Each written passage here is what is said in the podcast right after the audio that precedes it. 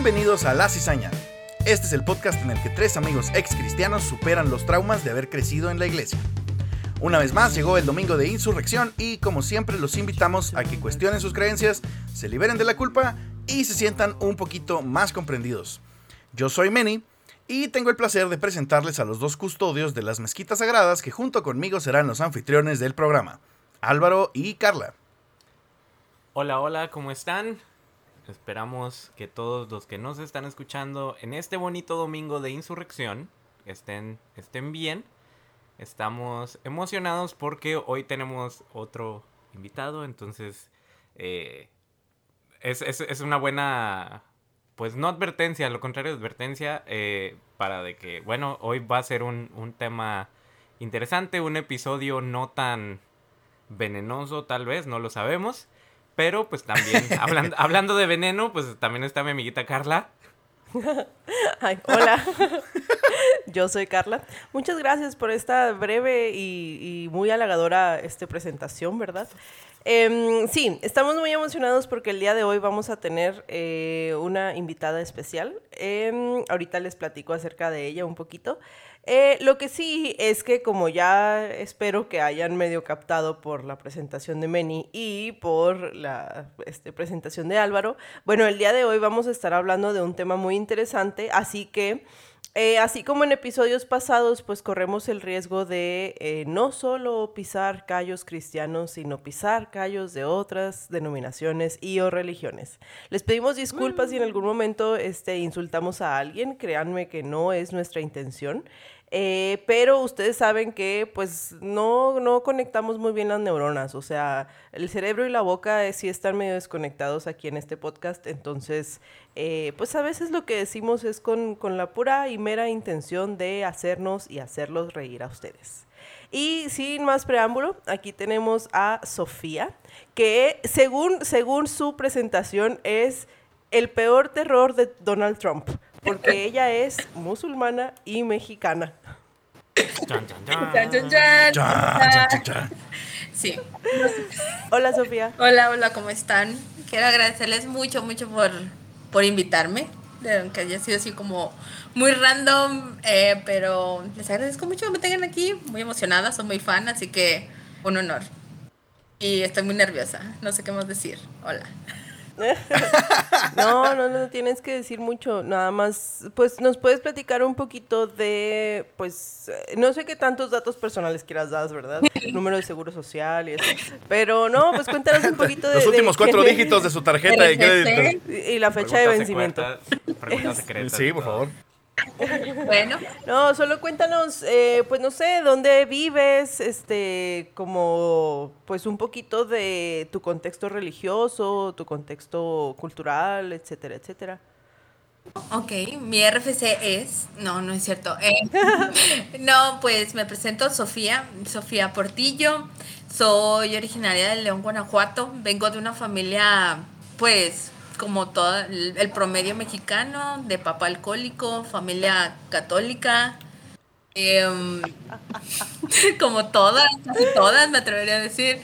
Entonces, eh, en, a los, por ahí de los 20, casi 19, 20 años, después de mucho andar ahí experimentando, investigando sobre religiones, un día encontré el Islam y Em, viendo las bases, dije, bueno, es algo en lo que yo puedo creer, algo que se acopla a lo que yo ya creía previamente, porque en el catolicismo no estaba como muy vendida en la idea de la Trinidad, la Virgen, los santos y toda esta situación. Y me convertí en septiembre del 2000, 2010, ya no me acuerdo, perdónenme, en, en septiembre del 2010, eh, en mi casa, solita, sin, sin testigos cosa que tal vez igual después les explico. Y después, eh, no decimos convertir, sino regresar al Islam, porque en el Islam se cree que es una creencia que ya se tiene de nacimiento.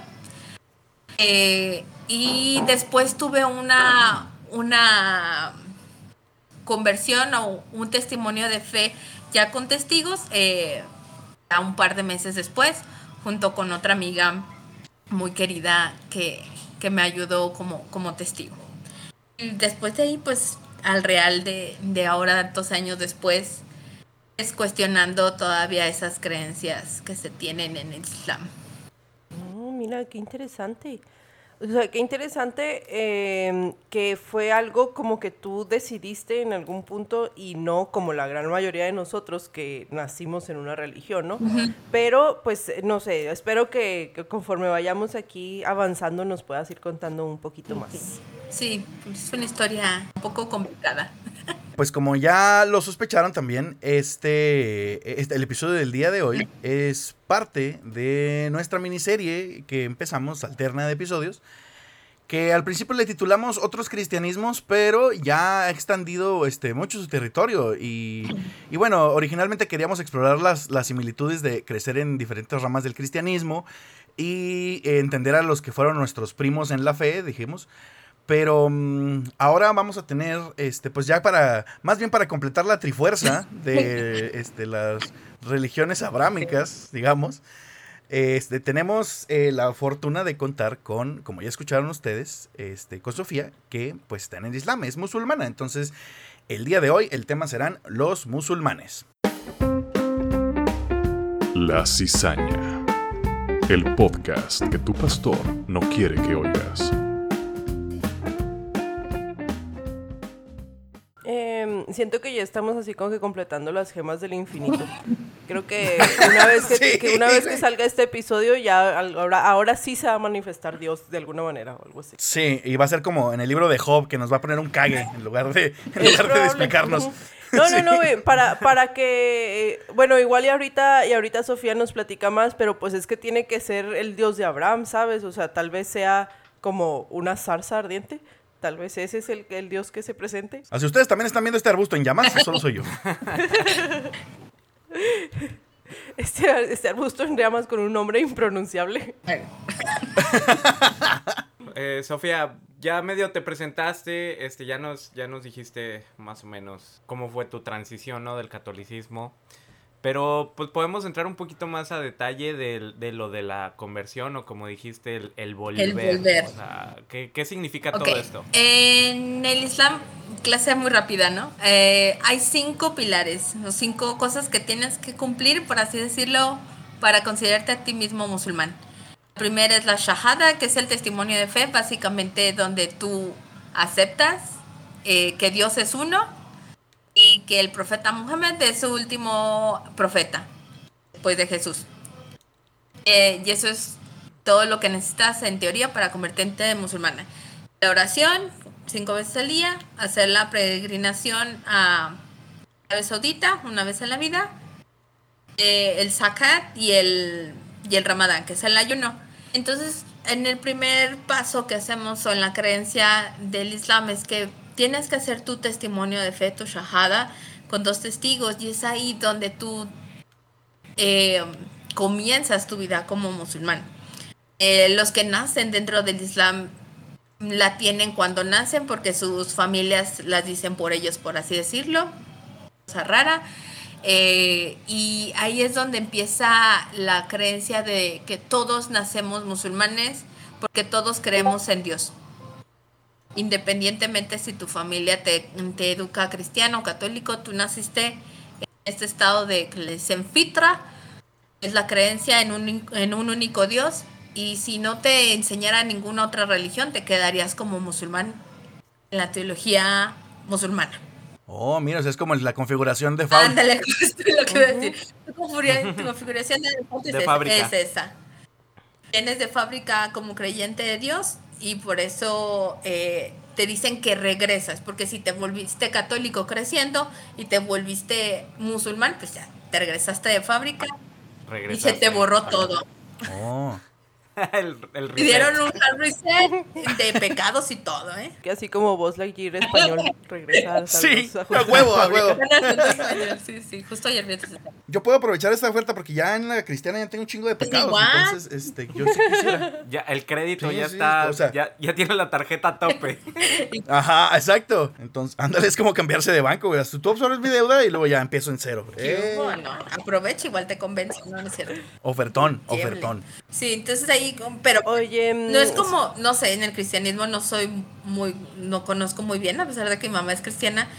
eh, si te reinician el crédito de, de pecados y luego vuelve a contar, o sea, si, si te vuelves musulmán, de todas maneras empiezas a tener tus, tus pecados, o sea, es como que aceptaste a, a Mohammed y ya no tienes pecados de por vida, sino que construyes un nuevo credit scorecard ahí raro. Ah, Ah, sí, sí, sí, claro. O sea, es borrón y cuenta nueva, pero igual la cuenta empieza Ah, a ok, correr. era mi duda, dije, no es él. es que acá, mira, es que Sí, acá en, el, en el cristianismo es una cosa realmente muy rara que ni, ni, ni ellos saben muy bien. Porque, mm, porque te dicen, no, es que ya, este, o sea, la, la teología más clásica que te dicen es eso de que, no, ya Jesús ya pagó por tus pecados, se murió y mira, y, y resucitó y ya con eso ya estás, ya puedes ir al cielo. Pero, entonces uno diría, ah, ok, pues ya, ya, Ya la libré. o sea, ajá, ya, ya cuenta, ¿no? Ya es el Hijo de Dios. Pero resulta que no, o sea, porque cuando vas a la iglesia y eres cristiano, pues todo el tiempo te están diciendo, no, es que no peques, porque mira todo lo que haces, eres una basura y no te mereces el amor de Dios, pero mira, Dios que es bien buena onda. Entonces está raro porque como que el mensaje es mezclado. O sea, yo no, no, no termino de entender ahí.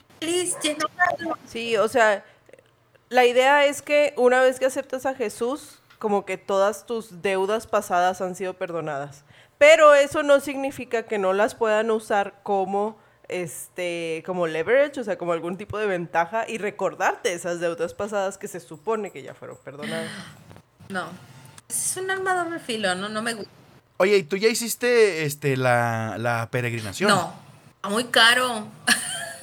La verdad es que es, Sí, pues no manches, es ir al otro lado del mundo. sí, la no, aparte que es muy difícil. Por ejemplo, para las mujeres que no están casadas, ir solas es muy difícil legalmente viajar para Arabia Saudita. Oh, claro. Entonces tienes que ir en grupo, tiene que ir un hombre que se haga responsable de todas como legalmente ya. Y aparte de pagarlo, hay financiación de, de grupos de musulmanes en, que sí tienen dinero allá en las grandes Árabes Sauditas, en los Emiratos, que, que financian también muchas peregrinaciones de, de mucha gente en Asia, en China, eh, en China, claramente, de América Latina. China no es religión. Pues, China no es religión No, tampoco. Sí, es cierto, China no es religión.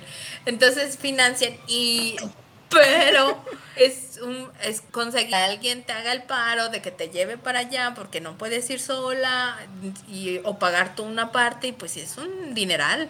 Y pues la obligación es solamente para las personas que pueden financiarlo. O sea, si tú no tienes dinero, no, Ah, no hay ok. un problema. Eh, muy diferente a la... A los de la luz del mundo. Ajá, exactamente, eso iba a decir. Sí, no mames. Los de los del mundo, si puede, venda su riñón, pero tiene que estar en el cumpleaños de este cabrón, porque si no, no se va al cielo. 14. 11 de agosto, ya mero es, creo. Ya mero. Sí, ya merito. Yo creo que el, el 14 de agosto deberíamos juntarnos otra vez para mentarle Sí, su madre al hijo de la chingada. Deberíamos de vender un riñón el 14 de agosto. No me No más. No, hay una secta de unos cristianos que se- no me acuerdo cómo se llaman. Por ahí hay un canal que se llama Ley Antisectas de Pablo Salum, muy bueno. Sí. Ah, Eh, buenísimo. Y justo vi que hay una secta que les piden que vendan su riñón. Vivir por fe, creo que se llama la secta. Está muy raro. Ah, pues sí, les Sí, piden. pues sí es por fe, porque si ya no, si ya no tienes un riñón, pues Vas a no vivir de pura fe. Se llama, se llama vivir por diálisis. Y creo que le pusieron el riñón de Jesús o algo así a la secta de, de pura burla. No está. Yo sí, no está padre, la verdad. Ay, qué, qué divertido. Ya No, sé. saludos a, a Loan y Yadita. Oye, Que salí de una secta. eh, ay, sí, hola.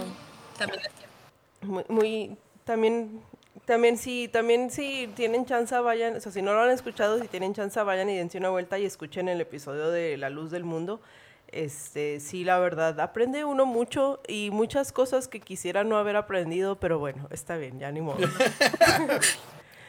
Oye, Queremos que sufran igual que nosotros. eso es Sí, todo. sí, ya, o sea, si ya sufrimos, obviamente, esto, esto es para compartir el sufrimiento. De eso se trata este podcast. No sé si no se habían dado cuenta. De su- Oye, Sofía, y pl- platícanos un poquito de cómo es que es, o sea, porque tienes, ya nos contaste que tú en realidad pues vivías así como que una, una infancia mexicana promedio, ¿no? Y te conviertes entonces, o bueno, regresas al Islam cuando tenías, dijiste como 20 años Sí. más o menos. Entonces, cuéntanos cómo ha sido, eh, sobre todo porque ya es, volvemos, o sea, fue como que una decisión eh, el, el practicar esta religión. ¿Cómo es ser musulmano en México? O sea, ¿cuál es la dinámica? ¿Con qué obstáculos te topas? O al contrario, o sea, ¿con qué cosas buenas te has topado? Creo que tiene de las dos, cosas buenas y malas. Eh, primero, como les contaba, soy de León, Guanajuato, y aquí todo lo se come cerdo. Y nosotros, como igual que de nuestros hermanos abrámicos, los judíos no comemos cerdo. Entonces, creo que ya perdí la nacionalidad ahí enteramente. un poquito. Los tacos de pastor, güey. Sí, los tacos ya, ya perdiste como el 80% de los tacos para empezar. Sí, nunca he comido tacos al pastor y siempre me dicen, están súper ricos. No lo sé. Es muy triste. Nunca los he probado. y no como muchas de las cosas. Quisiera, o sea, quisiera decirte que no te pierdes de nada, pero no puedo, la verdad. Mi religión me lo prohíbe. sí, la verdad es que sí. Y fui a Chihuahua y no comí nada. Oye, te iba a decir, nosotros este, siempre les platico esa historia a los, a los muchachos, pero eh, una vez nos tocó llevar a unos amigos musulmanes a un congreso este, de ahí del, del, de la escuela, a Yucatán, güey. O sea, fuimos a, Estábamos en Yucatán. Entonces, lo difícil, es, es, imposible comer algo que no tenga puerco en Yucatán, güey. O sea.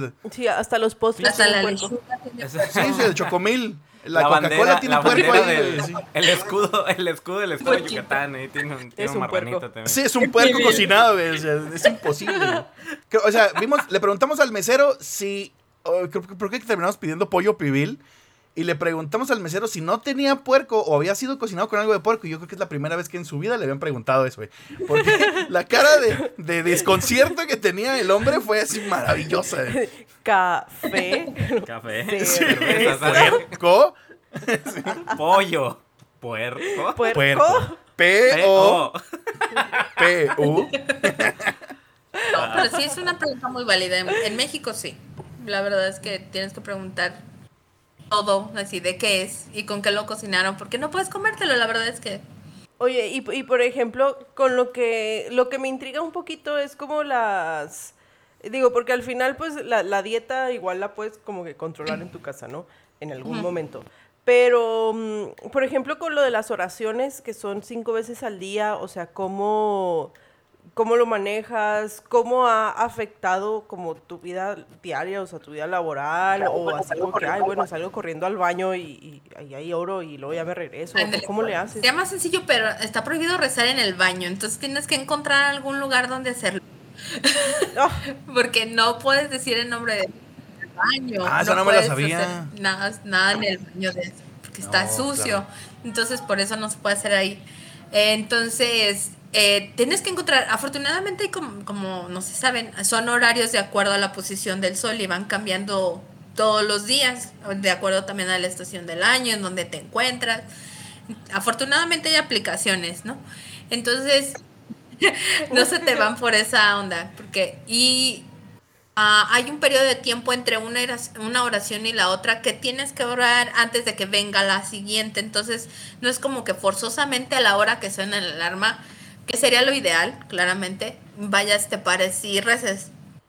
Pero si tratas de manejar, al menos yo he tenido la fortuna de, de tener trabajos donde puedo ponerme, ¿sabes qué? Voy tantito break y vas a, a la oficina de lado o algún lugar de descanso que tengas y rezar ahí. O bien ahora que trabajo desde casa, pues sabes que ahorita vengo y como son muy cortitas, tampoco es como que te tome tanto tiempo como 30 minutos, te tarda 5, 7, 8 minutos, hay esa facilidad de, ir y venir. Eh, eso hablando de, mí misma, tengo amigas o una amiga muy querida que trabajaba todo el tiempo manualmente, entonces no se pueden parar a, a rezar, entonces lo aplazan un poquito eh, en ese aspecto para poder rezar cuando, cuando tengan la oportunidad creo que es ahí un poco más maleable, como más entendible, ¿no? Es como que, pues, si no puedes en el momento, está bien. Sí, porque según tengo entendido, y creo que Meni aquí tú, tú nos puedes hablar un poquito, pero en los países donde tienen una cultura islámica, ahí sí se detiene, ¿no? O sea, es así como que pausa general y luego cinco minutos regresamos. se cierra todo, tiendas en los malls, todo se cierra y se van a rezar a la mezquita que tienen ahí en el centro comercial o en la escuela, etcétera. Así se maneja. Incluso en Ramadán, por lo que tengo entendido, Sí, todo se detiene y es como un mes de vacaciones, entre comillas, por así decirlo, para que la gente ayune. Órale. Es algo así como, como México en el Mundial, ¿no? Cuando juega México, el país se congela, todo se cierra, no hay Qué clases. estúpido eres. O sea, El fútbol es, la es- verdadera religión del mexicano. A huevo, Güey, O sea, yo- porque yo reniego también de esa religión. es que sí es muy, es muy parecido, güey, porque culturalmente está bien aceptado que no, es que, ¿qué está pasando? ¿Por qué está todo cerrado? Es que está jugando México contra Bulgaria, ¿no? Ah, claro, claro. obvio, sí. Contra Congo o algún otro país así. Sí. Entonces, sí, claro, el partido más importante de la historia. Entonces, eh, y nadie, nadie se. O sea, pocas, pocas gentes dices, bueno, pues qué fastidio, pero lo entiendes, ¿no? O sea, es igual. ¿Sí? sí? Eh, algo que me llamaba la atención era precisamente que, que al tener estos minutos específicos del día, como que... mm, o sea, que estos momentos, perdón, específicos del día, donde tenías que parar lo que sea que estuvieras haciendo, en teoría, y dedicarte a la oración, eh, por un lado se me hacía padre, porque decía, bueno, pues, eh, o sea, como que mm, te hace un poquito tener, no como aterrizarte, sino más bien como lo contrario, ¿no? Como despegarte un poco, en tanto a decir, eh, tomo un momento para hacer este descanso y hasta, yo creo que te sirve hasta, hasta o sea, como, como digamos, como especie de meditación, ¿no? O sea, como una, una manifestación espiritual que tienes en medio de tu día que te permite como tener este break, ¿no? Y como tener esta, este aspecto de tu vida presente, güey, porque sí es cierto que se nos... ahí En este mundo globalizado, dijera este Panteón Rojo. Panteón Rococó. Exacto. Donde la gente pobre no tiene lugar. Este, mm, como que se te va el pedo, ¿no? Y, y- y no te tomas un tiempo para, ah, in- incluso aunque no creas en, este, en un dios en específico, pues un tiempo así como de break para Te tener un, un- Sí, exactamente, una como para pausa. Una lo que pausa sea, en el ¿no? día. Oye, es como el, como, el, Ajá. como el celular o el, o el reloj, cualquier cosa así inteligente que te después de un cierto tiempo te dice que te levantes, ¿no? Para, para que no estés todo el día sentado. Ándale, para que no te quedes tullido, güey, o que tomes agua, güey. Ándale, que tomes agua. Entonces, esto es como un traguito de agua espiritual. Entonces, se me hacía interesante, la verdad. Pero luego estabas en el centro y querías comprar cosas y todo el mundo estaba en el pinche, este, así, en, en oración. Y tú estabas ahí como, pues, como dedo solo porque pues, nadie te podía atender y no, y no podías hacer nada. Entonces, ajá. Entonces sí era como, ay, qué padre, pero, este, pues, ¿a qué horas van a abrir aquí la tienda de yogur? Llevo prisa. Sí, ¿saben? O sea, su Dios puede esperar un poco. Y, y, por ejemplo, Sofía, con el Ramadán, Muy bien. Que, eh, el Ramadán, en, como en generalidad, pues es un mes. eh, usualmente hay una tradición que dicen que es el mes más caliente del año. Pero hay que recordar que los musulmanes utilizan otro calendario, el calendario lunar. Entonces el mes se llama Ramadán. Normalmente son 29, 30 días donde se ayuna desde que sale el sol hasta que se oculta. Aquí en León usualmente son como 16 horas, 16 horas y media, donde no se toma agua y no se come. Cuando cae el sol, se rompe el ayuno con agüita, usualmente dátiles o algo muy sencillo. Se reza y luego ya te dedicas un poquito más a comer con tranquilidad. Y es ah, un recordatorio más eh, es físico de que no todas las personas tienen para comer todos los días y también el recordatorio de, de las enseñanzas del profeta donde también ah, acostumbraba ayunar para tener un acercamiento como más espiritual con Dios. Eh, también en, en ese aspecto es que el ramadán se lleva año con año. Ah, tiene sus limitantes eh, con las mujeres cuando están en su periodo menstrual no ayunan, lo recuperan durante el resto del año. Eh, los enfermos, las embarazadas y los niños no ayunan. Es bien importante también recordar eso. Y pues, después de Ramadán viene la celebración de Eid. Eh, se celebra en comunidad, usualmente si hay una mezquita o una comunidad en, en tu ciudad se reúnen y básicamente comes todo el día, comer y rezar. Es Para como para compensar. Y, y cuando quieran dulces de, de alta calidad, pues Ramadán siempre es una buena opción. Bueno, Eid al final. Oye, eh, fíjate, o sea, Ay, yo no rico. sabía, yo, yo pensaba que el Ramadán era como algún tipo de celebración, o sea, como una conmemoración de algo, como una eh, fecha importante dentro de la religión, pero entonces no es así como que el cumpleaños de nadie. Como- como Navidad. estilo. que no, entiende. Porque en el cristianismo es lo único que celebramos, los cumpleaños de alguien, al parecer. los cumpleaños o a las muertes. Ajá. Es la O celebración del mes donde el profeta Muhammad eh, recibe la revelación inicial del Corán, que es el libro sagrado de los musulmanes. Entonces en ese mes, por así decirlo, se celebra, pero bien, no se, no se celebra solamente un día, sino todo el mes, como llevando las tradiciones que el profeta también tenía, que era ayunar durante ese mes. Ya, ya, ya. Y nada más tenemos dos celebraciones, que te digo, se leí al final de, de- de ayunar y tenemos otro que también hablando de las religiones abrámicas, solamente hay dos festividades en el Islam.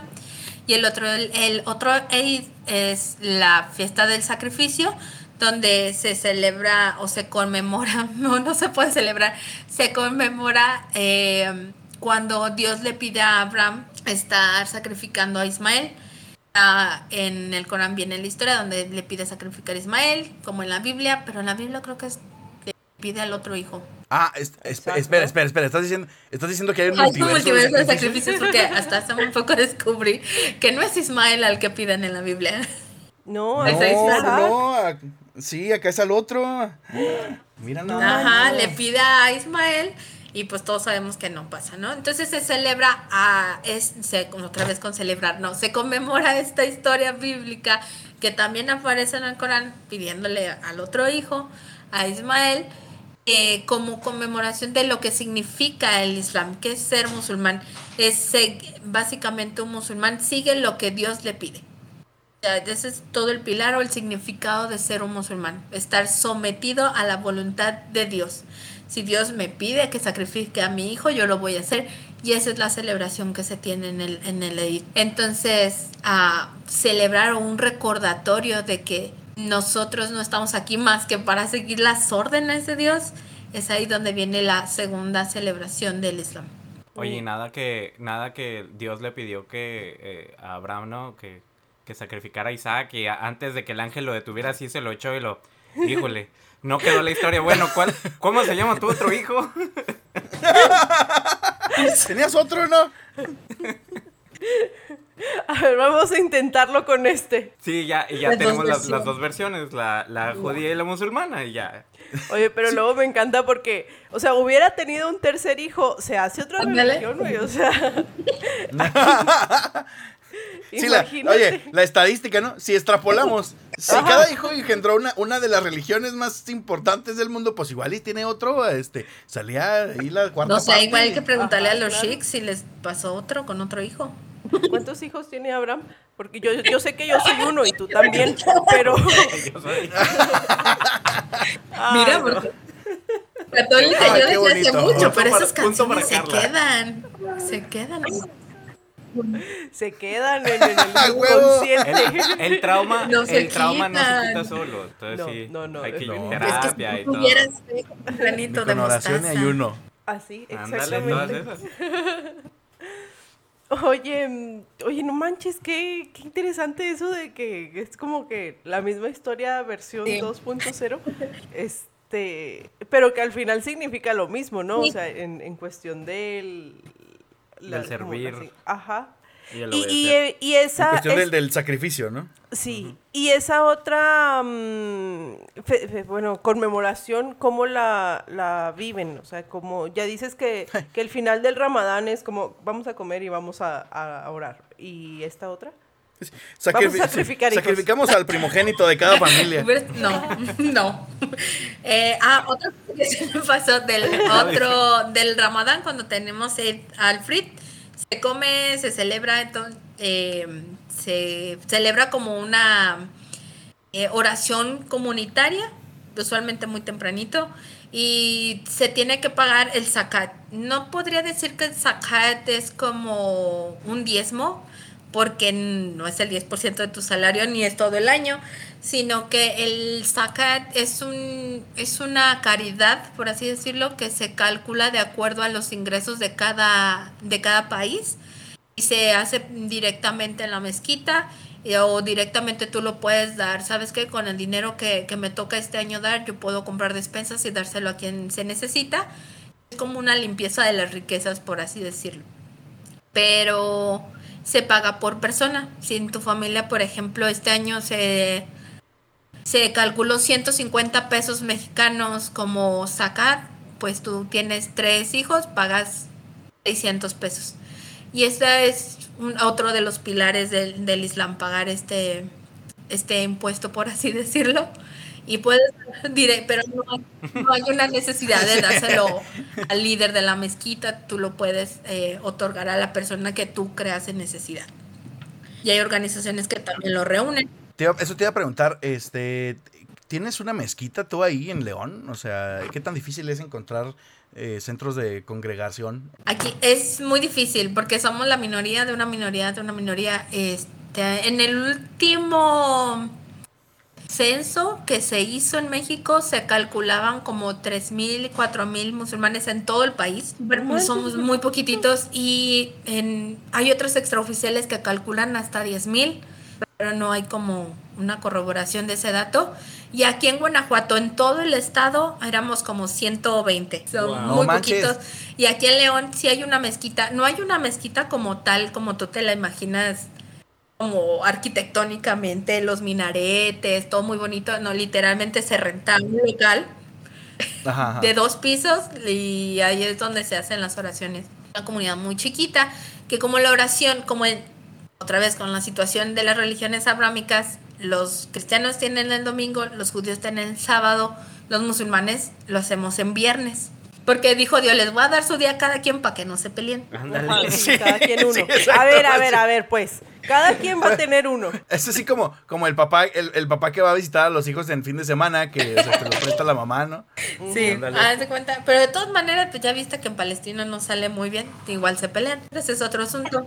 Eh, Vamos a hablar de eso. Eh, cof, cof, sí. Pero nos da el viernes para el día de reunión y oración y está difícil porque pues en México se trabaja usualmente los viernes y al ser al mediodía, dos de la tarde, más o menos la oración, se hace una oración y es como un mini, le dicen, le dicen jutba, pero es como un mini sermón donde el líder de la oración explica algún, algún pedacito del Corán, alguna lección muy rápido y hace la oración algunas comunidades se, organizan para comer después de eso, como para crear este sentido de comunidad. Pero aquí en León, pues algunos vamos unos viernes, otros otros, por la situación del trabajo que es más difícil. Pero si somos, no sé, ocho mujeres un viernes y abajo los hombres no sé cuántos sean, unos doce, son muchos en cada oración. Dato curioso, en Arabia Saudita el fin de semana era jueves y viernes el, el, viernes era, o sea, como que, porque dicen, ay, bueno, ¿por qué les pusieron este su día sagrado entre semana, no? ¿Qué, qué fundas? Pues la verdad es que allá donde se, allá donde se juegan las reglas, donde se crearon las reglas, pues el fin de semana sí es el viernes. Después ya lo movieron a, a viernes y sábado porque era un pedo, o sea, con esto de que tienen que hablar con otros países, pues era un pedo de que, eh, estás en, eh, o sea, imagínense que las oficinas de gobierno se contacten, güey, pero todos están en fin de semana siempre, o sea, nunca hacían nada. Sí, o sea, en realidad, en realidad al final solo concuerdan como en dos días, o sea, lunes y, lunes y martes, y todo el mundo sabe que el lunes no se hace nada, entonces, no manches, o sea, hay como un día hábil en el cual se funciona. Y el miércoles ya traes actitud de viernes, porque es el viernes de ellos, entonces, no, pues ya, o sea, en realidad solo puede hacer cosas el martes. El martes. Luego con la diferencia de horario. Oh, gracias. Sí, ah, cierto. Entonces son, o sea, tienes que hacerlo en, el martes y como ahí tienes una ventana como de tres horas. Y está peor, porque ahora ellos tienen domingo el lunes. Pues es un lunes, es el domingo. Está feo, ¿no? No sé, es muy mm. complicado. Está raro, sí, sí, sí, no, está, está muy... sí, no, está tan chido, la verdad, pero pues así se juegan esas reglas en las grandes Arabes Sauditas. Oye, mm, Sofía, hablando de la gente que estableció este, las reglas, de, de, dónde, de dónde nace ¿no? el, el Islam, platícanos un poquito de sus textos sagrados, porque nosotros sabemos, como ya bien nos comentaste, pues sabemos que hay historias este, de que nosotros, a lo que nosotros le llamamos el Antiguo Testamento, que para los judíos solo es el testamento. Oye, sí, sí. Eh, no, yo ya descubrimos que sí había más libros, o sea, todos nosotros pensamos que ya se había terminado de escribir, porque obviamente los cristianos creen que son el centro del universo, ¿no? Claro. Este, ¿cuál, ¿cuál es la relación que tienen con esos libros y su libro sagrado, el Corán, qué este, relación tiene con respecto de los otros? Los musulmanes creen en los otros libros revelados. De hecho, en el, y en el Corán que es el último libro revelado como sello de los profetas, por así decirlo. De, hasta aquí se acabó la revelación. Eh, se creen las historias de, de, la Biblia, del Antiguo Testamento, por ser igual de la línea de, de Abraham pero no se toma en consideración la mayor parte de ellas, mm, no por desecharlas por completo, sino porque se cree que se ha manipulado, o mejor dicho, se ha manipulado la, la, la, traducción. ¿Qué? ¿Me estás diciendo que se han manipulado los textos sagrados del Antiguo Testamento? Pero no puedo creer eso. ¿Quién podría sacar ganancia de eso? ¿Quién podría beneficiarse? No hay nadie tan malvado como para hacer eso, por favor.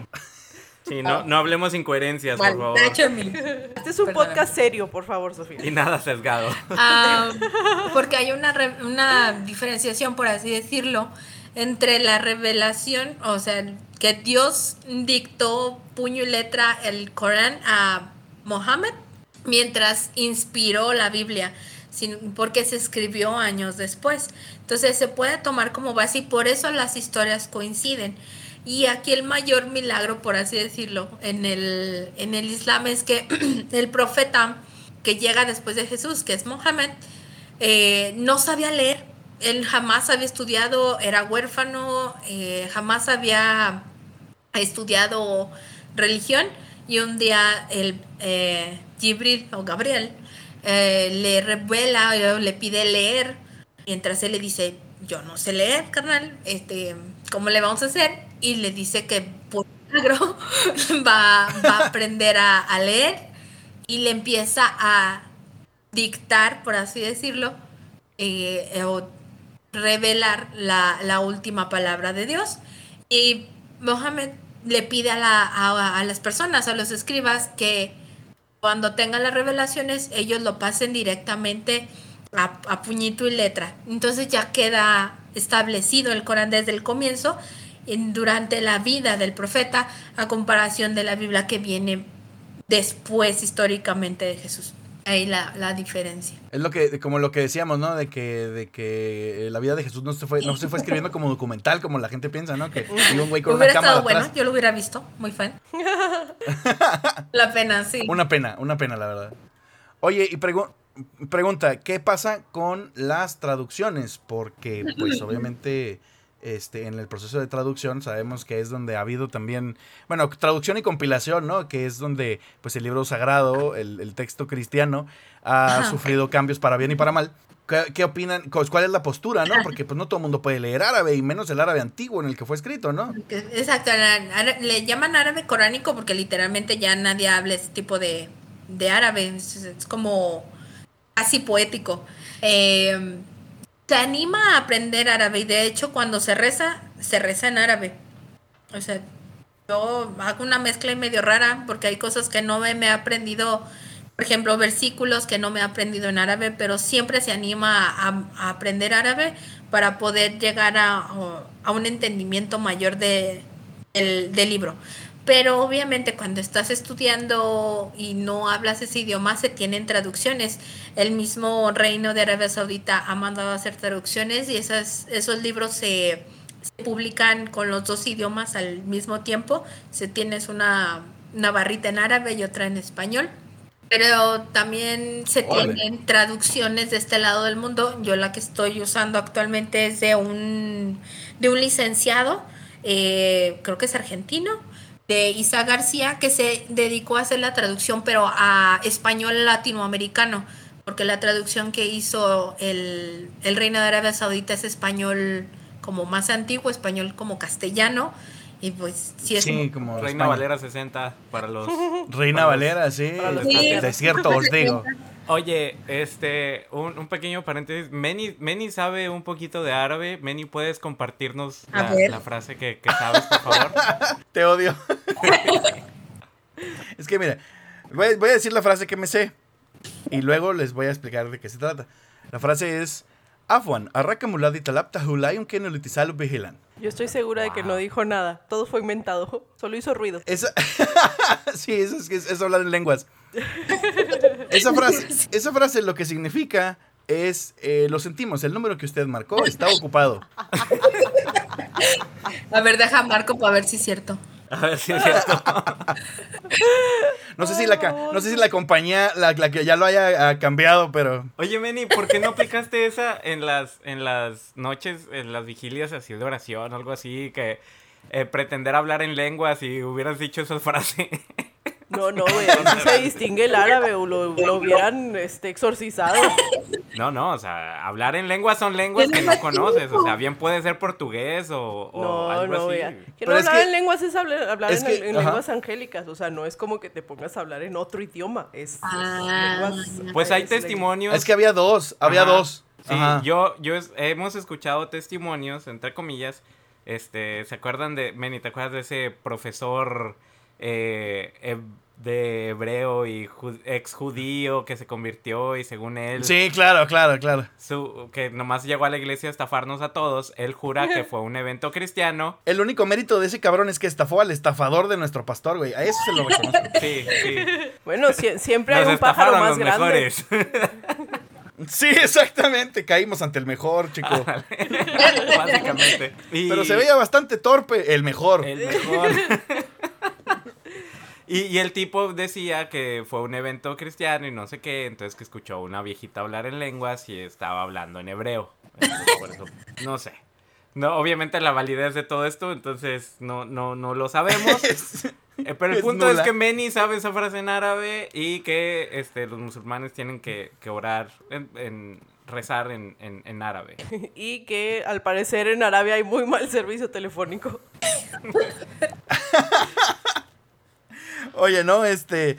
Te decir, la verdad es que sí se yo, yo digo, yo estoy con Álvaro porque siento que sí se hubieran dado cuenta porque generalmente cuando la gente se pone a hablar en lenguas, misteriosamente solo son sílabas de su idioma. O sea, nunca pronuncian, nunca pronuncian letras o sonidos que no están en su idioma natal. Si no, Entonces, ya es- no, la, la- Ajá, sí, acá tienes que pronunciar como desde, desde el fondo de la garganta. Nunca me salieron bien esas letras, entonces, este, sí, este, se, se hubieran dado cuenta. Entonces, Sofía, el Corán no es, o sea, no incluye lo que vienen siendo como las historias del Antiguo Testamento. O sea, el Corán es otra revelación completamente distinta que fue la que le dieron a, a, a Mohammed, a Mahoma. Y entonces es, es en eso en lo que ustedes se basan. No, sí hay historias. Sí hay historias bíblicas en, dentro del Corán, como hablábamos de, de esta situación de que se cambiaron los hijos de, en el sacrificio. Entre Ismael e Isaac. Ok. Entonces, sí hay historias que puedes encontrar directamente en, en la Biblia y podrías compararlas, sí, sí existe. Y como digo, Ok. por eso se considera también poder estudiar la Biblia para complementar es- ese conocimiento, por así decirlo.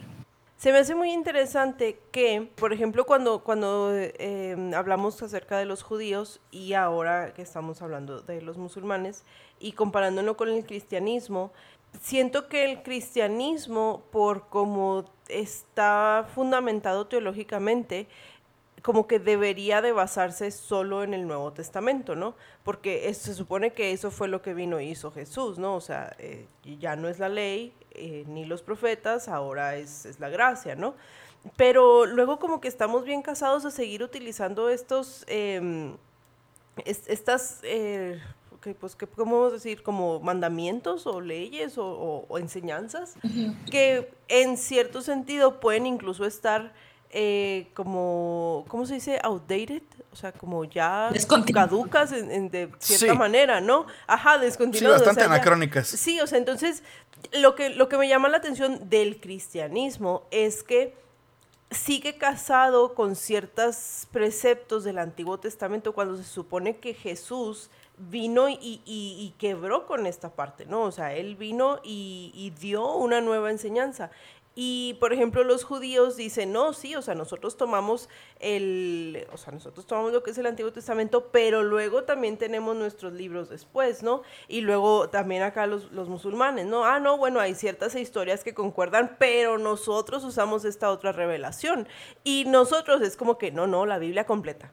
Lo que pasó antes y después de Jesús. No nos importa que Jesús haya dicho que lo anterior ya no cuenta, no, lo seguimos usando por nuestros huevos. Pues es que en realidad Jesús no dijo así lo anterior no cuenta, más bien él, di- él, él dijo, yo vengo a, no vengo a, eliminar la ley, sino a cumplirla, sino más bien el, el que llegar y decir, es que ahora todo es por gracia y ya no es por lo mismo, entonces... Pero acuérdate que también adaptan el Antiguo Testamento y en, quieren encajar a Jesús en todas las profecías y todo sí. eso, por eso A lo agarran. Ajá, entonces No, es así y, como... y creo que la, la gran bronca del cristianismo es que luego tienes el Antiguo Testamento que ya sabemos que se divide en 27 mil cosas, ¿no? La ley, los profetas, los libros poéticos, la- las, todo, ¿no? Eh, Ok, tienes eh, los históricos aparte, ok, tienes esa parte. Y luego tienes el Nuevo Testamento. Y creo que el problema es que el Nuevo Testamento, o sea, tienes los, los evangelios, pero luego tienes a Pablo. O sea, Pablo metió demasiado su cuchara en, en el cristianismo. Y, O sea, o sea, y no le echamos la culpa a Pablo, güey. O sea, los que no, armaron. no, la los que armaron la Biblia, sí, decidieron que, que, al que parecer- Pablo era- Ajá, sí, Ajá. el- el es mero, como mi playlist de ranchero. punk, que es puro Blink. Ándale, ándale, o sea, Ajá, complementado con otra cosa. Y siento, siento que a lo mejor debería de ser un poquito al revés, o sea, siento que a lo mejor debería de ser un poquito más las enseñanzas de Jesús y no tanto la interpretación de Pablo de toda la amalgama religiosa que fue él, ¿verdad? Pero pues bueno, ya, eso, eso es otro rollo. O sea, al final, en conclusión, lo que se me hace chido es que ustedes tomen el Corán como algo, o sea, como, eh, ok, esto es y no le vamos a mover, ¿no? O sea, así fue dictado y así fue dicho y esto es lo que vamos a tomar. Que tiene muchos años que si, perdón, que tiene muchos años que si sigue siendo válido, que si no es válido, que las culturas, bueno, ese es otro pedo, pero por lo menos lo toman eh, de la manera más original posible. Es, es ahí, o una duda, o no, espero no suena crítica, es donde yo no entendía el cristianismo y por eso yo en esta experimentación o en esta, en esta investigación que hice cuando estaba buscando como las respuestas a, a, mis dudas de, de creencia, es donde no entendía por qué los cristianos no seguían las reglas del Antiguo Testamento. Entonces, ¿por qué los judíos y los musulmanes siguen esas reglas que se parecen mucho? Por ejemplo, no, no coma cerdo, que es una regla como muy básica o la que más resalta en la comida. eh, cuando se habla de estas religiones, ¿por qué los cristianos si dicen que Jesús les, les mandó a seguir las reglas? ¿Por qué ellos comen cerdo o por qué ellos hacen cosas que los judíos hacen o los musulmanes hacen? Es ahí donde no entendía yo muy bien esa situación con, el cristianismo o con la interpretación del cristianismo de la Biblia o del Antiguo Testamento. Pero pues ya dependerá también de cada de cada usuario de la Biblia, ¿no? No, y es lo que hemos venido hablando eh, bastante tiempo, ¿no? O sea, luego, el- luego el cristianismo toma las cosas del Antiguo Testamento que le convienen y desecha las que no le convienen. Entonces, pues sí, sí se vuelve ahí, em, que luego es algo con lo que nos peleamos, ¿no? De cuando sí es la Biblia literal y cuando no es. Y, y creo que es parte de este problema. O sea, el cristianismo en el Antiguo Testamento toma muchas cosas literales toma otras cosas como sentido figurado, toma unas de los mandamientos o las reglas como, ay no, ya no aplican, pero toma otras como, no, te sigo condenando Claro. por lo mismo. Entonces, es muy Muy arbitrario. arbitrario, o por ejemplo, Sí, o sea, todavía está, todavía está prohibido según por la Biblia este, tatuarse, pero sí puedes usar ropa. mezclar tejidos. Sí, sí, ándale. De dos no telas. Sí, o sea, no puedes tener esclavos, pero La mujer debe ser sumisa. O- Eh, Bueno, Ajá. es que mira, por ejemplo, eso de la sumisión de la mujer también tiene mucho de la cosecha de Pablo, pero no nos olvidemos de que Pablo era súper judío. también, sí. Sí, o sea, más bien tiene mucha cosecha del judaísmo, güey. O, o por ejemplo, ¿cómo es que las reglas son tan claras que en la, en la Biblia dice que no van a, no deberíamos hacer eh, mm, figuras o idolatrar figuras? Pero en el catolicismo esa regla se la pasan por el arco del triunfo. y- y Ah, es- sí. es- sí. Sí, me Claro. encanta. Y es súper, lo más, lo más gracioso que puede hacer con un católico es pedirle que te explique por qué sus santos no son imágenes. Ajá. Y luego, yo sí, porque pues vengo de una familia católica y la menor de las hermanas de mi mamá es, es monja.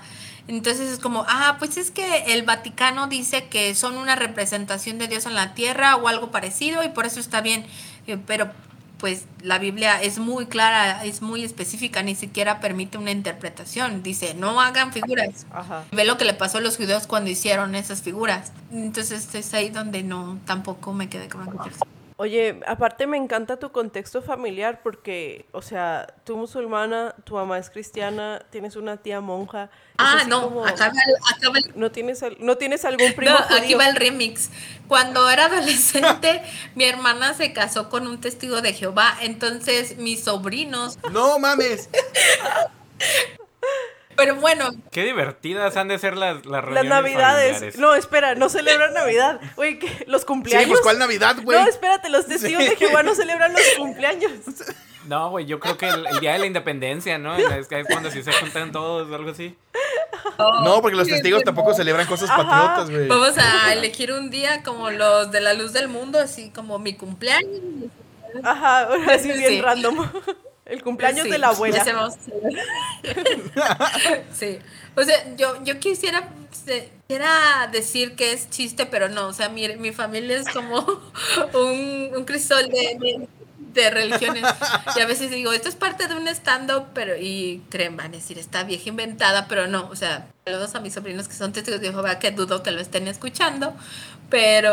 porque Tal vez algún día, cuando empiecen a cuestionarse espero y todas las cosas pronto. que dicen los testigos, se encuentren Esto con es para esto. la posterior, para ellos del futuro. Los quiero mucho, ¿no? Ojalá ya. Claro, claro, claro. Un, un abrazo y un saludo. Oye, hablando de, la- de las diferencias que hay, ¿qué, ¿qué opinan? ¿Qué concepto hay acerca del cielo y el infierno? Es, existe, existe el paraíso y existe el infierno, a comparación de los judíos que dicen eso, y ah, los testigos de Jehová que no creen en el infierno. Los musulmanes sí tienen un concepto más, más apegado al cristianismo, donde si eres bueno, te vas para el cielo, si cometiste muchos pecadillos, ya te vas al infierno. Eh, la única diferencia que yo creo que hay es que hay niveles de, de paraíso.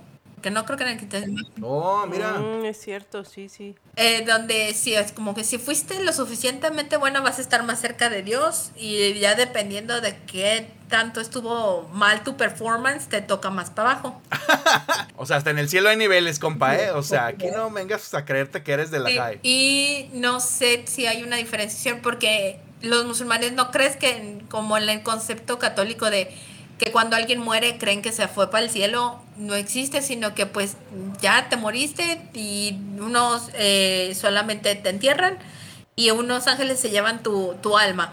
Y hasta el día del juicio final es cuando sabes a dónde te va a tocar ir, si te va a tocar ir para el cielo, si te toca ir para el infierno, a comparación de esta concepción que yo conozco católica que de inmediato dice, no, ya se fue para el cielo. No, pero no sé en el cristianismo si hay algo parecido o si simplemente creen que, que la gente se muere y ya. De hecho, hay problemas, ¿no? Con esa definición. No sí, hay, no- muchas sí, no hay una sola respuesta. Sí, o sea, hay unos, hay algunas, Sí, algunos- hay unas Ajá. teologías que enseñan eso, ¿no? O sea, de que ya te moriste y te esperas hasta la segunda venida y luego ya, este, como que vas. Hay otras que es como que, ok, te moriste tu cuerpo, pero tu alma regresa, bueno, tu espíritu regresa a Dios y tu alma también como que de alguna forma está ahí y luego en la segunda venida como que el cuerpo va a ser este restaurado y es entonces cuando cuando los muertos en Cristo van a ir a- al cielo, ¿no? Pero sí, sí está raro. Por eso algunos creen que es malo cremar a Ajá. los muertos. De hecho, los musulmanes Porque al parecer Dios tiene el poder para resucitarte, pero no para reestructurar. No reconstruirte. Sí. molecularmente. Y eso conflictúa un chingo con el hecho de que se supone que una de las últimas palabras de Jesús fue prometerle al ladrón que estaba crucificado junto con él que hoy mismo estaría en el paraíso con él. Entonces, sí, de que, a ver, entonces, el, el, el, el ladrón, o sea, este güey sí se saltó las reglas, o sea, él sí, güey, él sí va a ir al cielo desde hace un chingo y, ¿Y y yo los demás no, ok, entonces, Sí, entonces hay muchas cosas que no, no se sabe porque, Es que- pues, el mensaje es... ¿De qué sirve que te digan que te moriste y se fue para el, te fuiste para el cielo? Entonces, ¿para qué sirve el día del juicio final? Pregunto. Por ejemplo. O sea, ustedes sí creen en un juicio final, definitivamente, ¿no? O sea, es Sí, central. sí, o sea, estás en stand-by muerto hasta el día del juicio final y a ese día Oye, y en el juicio final, ¿quién va a venir? eh, O sea, no- hay los el- cristianos esperan a Jesús. pues, también, sí, también hay una segunda venida de Jesús, o sea, en eso se parece. Hay una anti- Entonces, o sea, Oh, o sea, su juicio final sí es eh, de- en, en man- eh, a mano de Jesús. Sí, él va a estar ahí como, como testigo, por así decirlo. Va a estar eh, cuando este el juicio final te vas a presentar ante Dios, incluso tus propios órganos estarían como testigos de lo que actuaste o de lo que hiciste bien o mal. Y también, pues, ah, se te preguntaría, ¿creíste en la palabra de Jesús? Sí, y Jesús daría el listo bueno. Y si creíste en la, en la palabra revelada y que en el, en el mensaje del profeta Mohammed, él también estaría ahí para afirmar que tú creíste también en su en su mensaje. Yo no sé si quiero que mi hígado testifique. es el problema, pobrecito lleno de No, gracias. Cállate, hígado.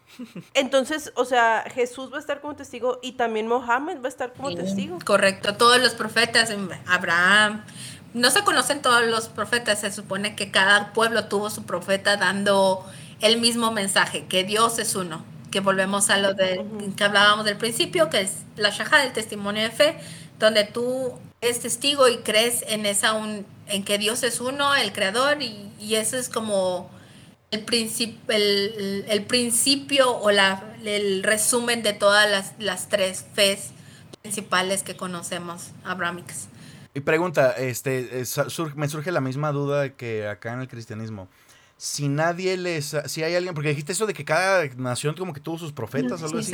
Eso implica que si nadie, si nadie les eh, alcanzó a hablar del de, mensaje de Mohammed, em, hay manera de que de cualquier modo una persona sí entre al cielo. No hablo de que les haya llegado el mensaje del profeta Mohammed directamente, porque eso fue hace 1400 años, sino que previamente con todo lo que conocemos de, del Antiguo Testamento, desde Adán, porque se considera a Adán uno de los profetas del Islam, eh, todos los pueblos recibieron el mensaje de unicidad de Dios. Entonces, eh, si tú, por ejemplo, en tu época solamente llegaste a vivir hasta la revelación de Abraham o de Moisés y tú creíste en esa revelación eh, creyendo en que Dios solamente es uno, eso es ser musulmán. No necesariamente todo. Si viviste hasta a Jesús, pero tú creíste en el mensaje de que, que Jesús daba, sobre la unicidad de Dios, entonces tú moriste siendo musulmán, no con el nombre, pero menos creyendo en esta en que Dios es solamente uno. Mm. Entonces este pedo de la Trinidad es una cosa bastante hereje, ¿no? Para ustedes. Nosotros miramos feo a los que creemos en la Trinidad. No, Los condenamos al sufrimiento eterno. Hace tiempo este encontré un, un folleto que habla acerca del, Islam. Oh. Y viene así como lo que creen y, cosas así, ¿no? Está, está chido. Y luego dice, los musulmanes creen que Alá es el único, el y único con mayúsculas. Alá es uno y no tiene ningún copartícipe. Alá no tiene iguales ni socios. El Islam rechaza la representación de Alá en forma humana. Nada de su creación se, se asemeja a él. No hay nada comparable a Alá. Ninguna parte de Alá está presente en nadie, aunque su conocimiento lo abarca todo. Correcto, creo que lo distribuye a una organización latina.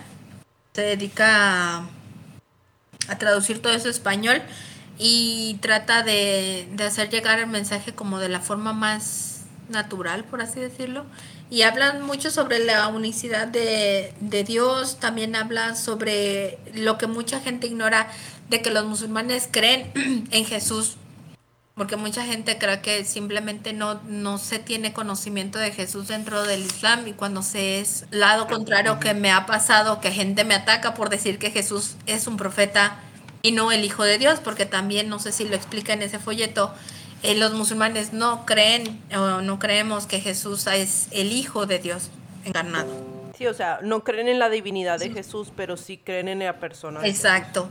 Entonces he encontrado mucha mucha publicidad o pseudo publicidad de, de, sectas cristianas donde musulmán se convierte al cristianismo y ponen a un tipo diciendo es que yo jamás había escuchado de Jesús en mi vida y su, su mensaje impactó. Entonces de, claro que no. Sí, mira, aquí dice, los musulmanes creen en Mohammed la pasa con él. El último es el último profeta en una larga cadena de profetas enviados a llamar a la gente a la obediencia y adoración a Dios únicamente. Algunos de estos profetas incluyen a Adán, Noé, José, Jacob, Abraham, David Jesús y Moisés. La paz sea sobre todos ellos. Y Juan Gabriel. Amén. Ahí sí me Ay, Eso es convierto. solamente para los mexicanos, Juan Gabriel. sí, Claro, o sea, si cada es pueblo tiene que su cada- profeta, yo creo que. O sea, cada pueblo tiene Juan su Gabriel va a estar ahí en el cielo juzgando. La- y, y sí creo, la verdad, que estuviera juzgando. Sí, sí, sí. A ver, ¿tú viviste tu vida de, este, queriendo ver de nuevo luz en toda tu casa? Sí, sí. Wow. Oye, siento que también es así como, o sea, mm, eh, ahí va la, la, la pregunta, ¿no? pero siento que también es un poco conveniente decir, bueno, pero nuestro profeta sí es el último, ¿no? O sea, hubo muchos, porque siento que, eh, o sea, eso también hizo el cristianismo en un momento, así de los, el judío está bien, pero, el, el- pero Jesús es el chido. El Islam vino 500 años después y dijo así como que, bueno, o sea, sí está bien, pero ahora sí este es el bueno. ¿Qué nos garantiza, no? Que, que lo siguiente no ha sido, o que cada 500 años no hubo otro bueno. Bueno, ahí viene lo controversial. Dentro del Islam hay sectas y desde el comienzo de la historia del Islam se ha hablado de que eh, la misma religión se va a separar en, en grupos. Uno de esos grupos, que creo que es originario de India, creen que ya tuvieron la venida de, la segunda venida de Jesús y era uno de, de sus líderes. Entonces es ahí donde pues también permite la interpretación. Obviamente para las personas que pertenecen a esa secta del Islam en específico, ya van adelantados con, con esa parte de la historia. Bueno, pero si ya vi- tuvieron la segunda venida, entonces ahorita están viviendo como el infierno, como la persecución, o que, que no, no los juzgo, la, la neta sí se siente como Sí. eso, pero, pero, o sea, entonces, como en qué Es- parte están exacto, es lo que yo todavía no, no, no averiguo muy bien, pero es una secta tan chiquitita en India que pues nadie nadie los topa, la verdad. O sea, no hay una, una, una entera enten- un entero entendimiento de su cosmovol- cosmovisión en ese aspecto de si ya vino por segunda vez Jesús, entonces cuál es su siguiente paso o cuánto tiempo les queda, ¿no? Ajá, y nada, que son los que tienen la, la palabra correcta, ¿no?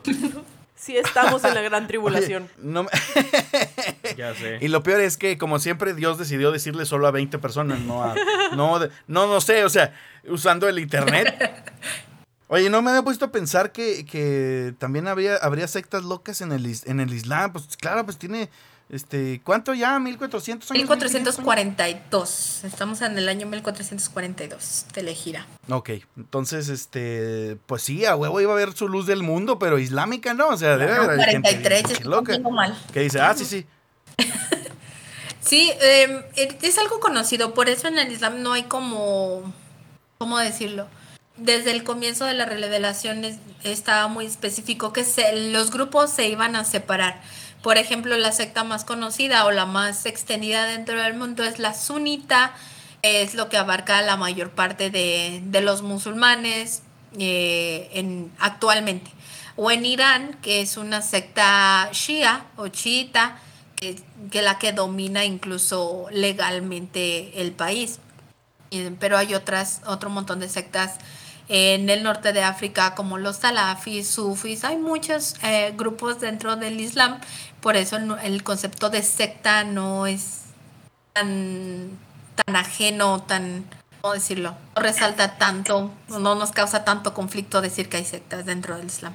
Bueno, pero por ejemplo, estos otros grupos, ¿en qué se diferencian? O sea, ¿tienen como que una reinterpretación del Corán o tienen una reinterpretación de las tradiciones o de plano son grupos así como súper autoritarios de control donde hay un líder que trata de controlarlos a todos y les da culo y de envenenado? No, hay una, hay una adaptación del Corán porque todos siguen ah, leyendo lo mismo, no le han agregado ni quitado libros. O sea, se lee el mismo libro, pero viene en la tradición, por ejemplo, con el, la, la secta del Shia, viene con la separación del seguimiento de quién va a llevar el, el, mensaje del profeta Mohammed a continuación. eh, ya cuando él había fallecido, entonces eh, hay una separación de que unos decían que el sobrino, que otros que decían que no sé quién, y es ahí donde se separa el Imam Ali, era el sobrino, tengo entendido, del profeta, sino que me corrijan, porque la verdad es que nunca he sido Shia. Eh, hay una separación de que ellos creían quién debería de llevar el liderazgo y ellos se separan y tienen una interpretación de, de las tradiciones, incluso tienen otras, otras fiestas donde conmemoran la muerte del imam, y otros tienen como los salafis o los sufis que se ven más hacia, hacia oriente, donde tienen una interpretación como más hippie del Islam, por así decirlo, más espiritual, por así decirlo. Tienen otros rituales, pero viene también a la mezcla, como por ejemplo en México que hablamos de un catolicismo folclórico, donde hubo una conversión de, de dos culturas, pues igual en el Islam cuando se va extendiendo, pues va obteniendo un poco más de, de cada lugar a donde llega. Sí, pues claro, allá se mezcló con el hinduismo, ¿no? Obviamente se pusieron bien Exacto. locotes. Es ahí donde se, se hizo Oh, qué interesante. como el rey. Y tú eres, tú eres de la rama sunita. Yo podría decir que soy de la parte de la rama sunita porque básicamente los sunitas viene de la palabra sunna en árabe, que es tradición, que es seguir lo que el profeta hizo, como la parte que no está escrita, sino la parte que aprendieron del, del comportamiento de cómo actuaba el profeta. Entonces muchos, aunque no seguimos como 100% cada paso del profeta, de cómo se bañaba, se cortaba las uñas, pues sí se, tiende a tener más hacia el sunismo, porque hay muchos que sí están muy heavy, que sí se ponen de, ay, ¿cómo, cómo comía el profeta? Yo quiero comer igual. Y, y pues sí, es extralimitarse, la verdad. Pero podría decir que es una. Hay otro más actual, que es como el movimiento coránico, donde dicen, ¿sabes qué? Ni te metas en broncas. Lo único que está escrito es lo único que hay que seguir. Vamos a seguir el Corán. Y es todo lo que siguen.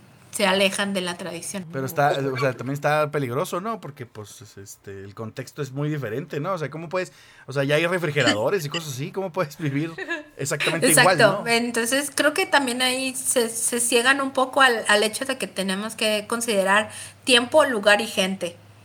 Si bien puedes tomar como base el Corán, tienes que aplicarlo a la legislación del país donde vives, a dónde estás, al concepto de, de comida, de dinero, porque no se maneja igual. O sea, ¿a ti de qué te va a servir saber cómo cocinar camello? ¿Cuánto has comido camello en tu vida? güey?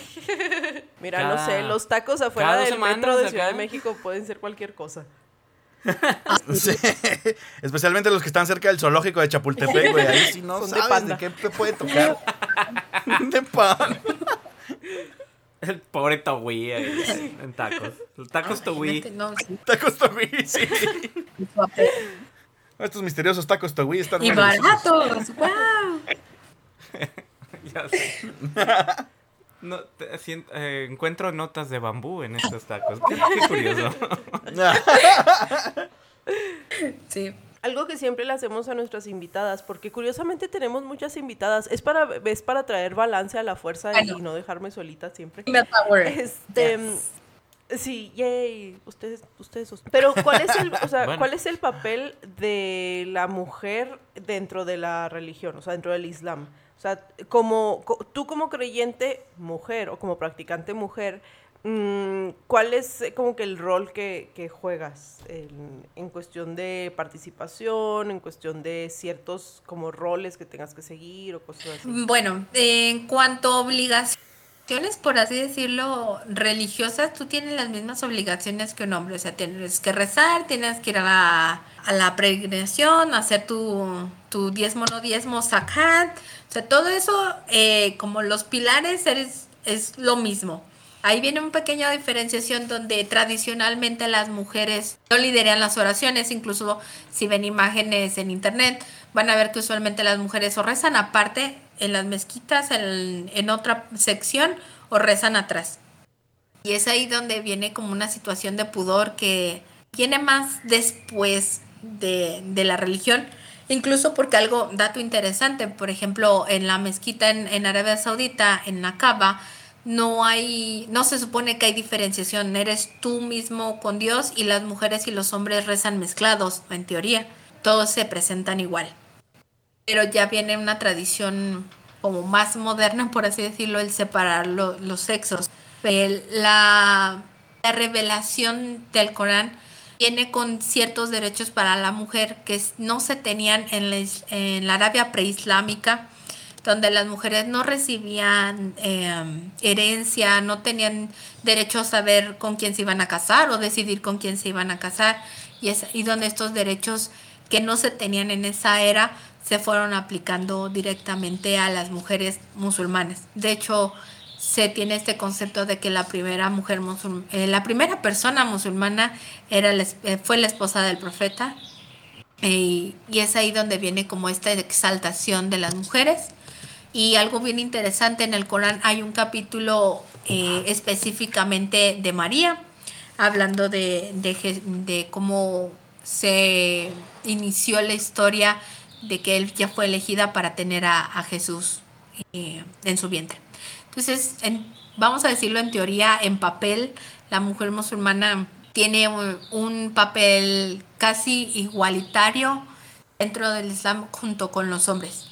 Em, pero obviamente ya en la práctica diaria a lo que vemos el día de hoy, pues podemos decir que, las mujeres se han venido a segundo a segundo plano, sorpresa, como casi todas las religiones abrámicas o en todas las sectas. Como religiones patriarcales. Igual con los judíos, o sea, me sorprendió un chorro que era así como que, no, sí, recuerden que, que, platicábamos que solo podías ser judío por herencia de tu madre. O sea, ese papel tenían las mujeres, pero en la práctica era así como que no nos importa. Gracias Dios por no hacerme Por no hacerme mujer. Ay, mira, ni me acuerdes porque me vuelvo a enojar. Sí.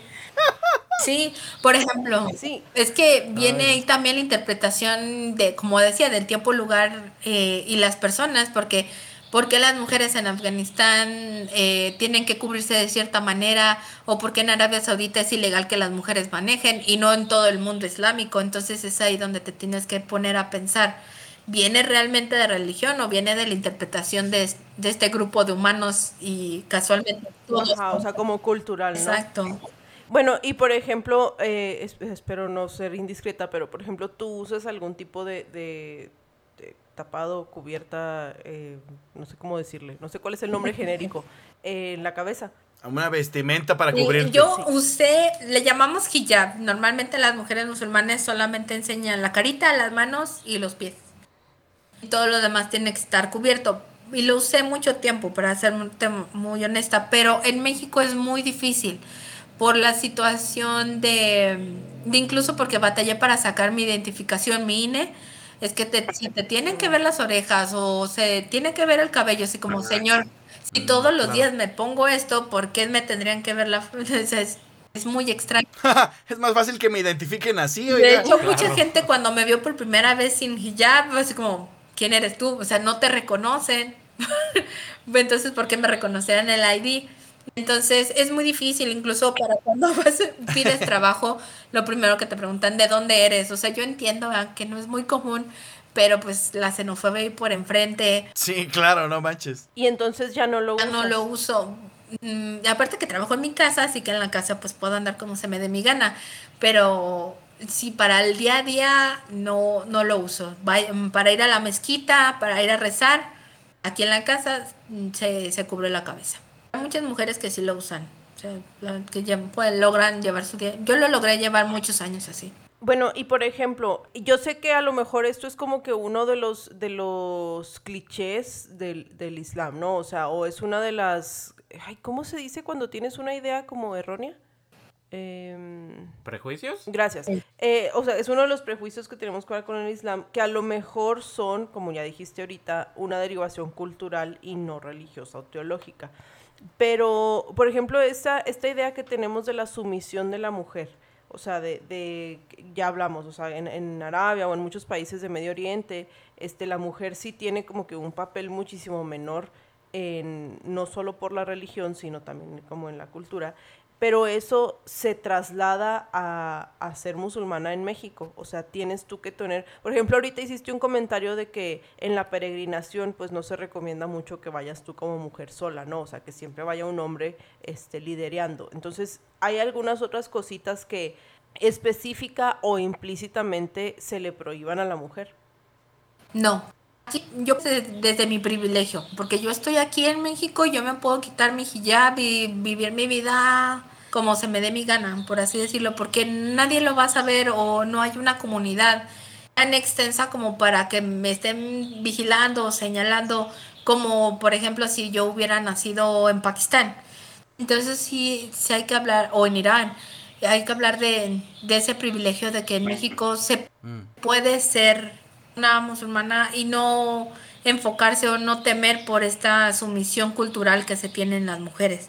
Obviamente tengo mis propios problemas de, de mujer mexicana, de sí, que son otro, otro podcast completamente exacto entonces que no tienes derechos o que no si me entiendes entonces yo me puedo preocupar por así decirlo de los problemas de mujer mexicana y no de los de los problemas como mujer musulmana eh, en Pakistán en India o en cualquier otro país del mundo árabe entonces ser musulmana mexicana tiene ese, ese factor donde te permite más concentrarte, si quieres, en la situación religiosa y no en la cultural, al contrario de esos países.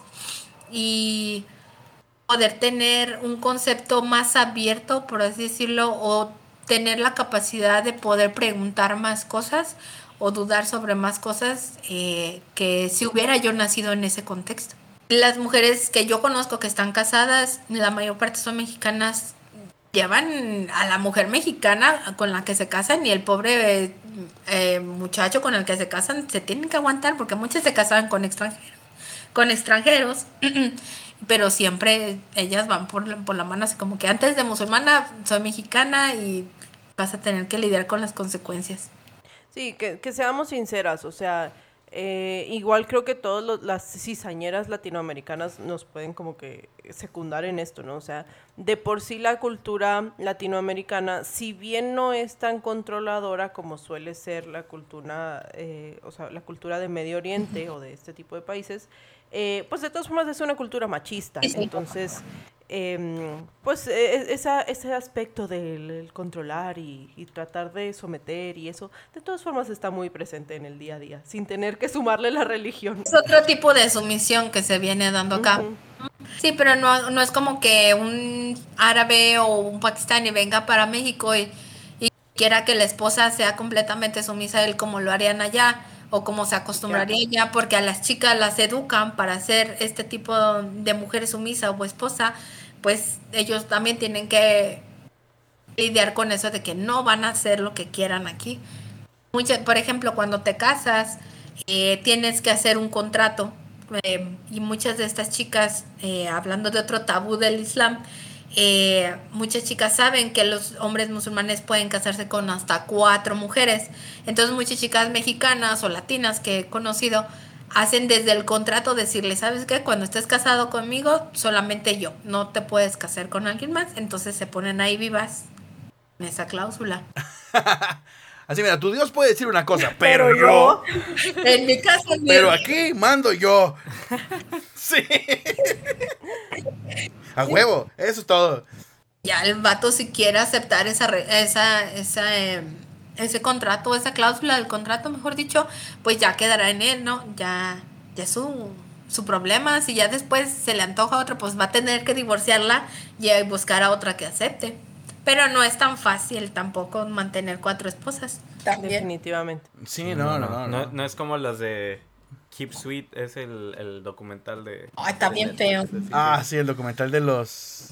Está horrible, sí. De los fundamentalistas de los santos de los últimos Sí, sí, sí. Sí, sí, sí. Los FLDS, no manches. Sí, está fuerte.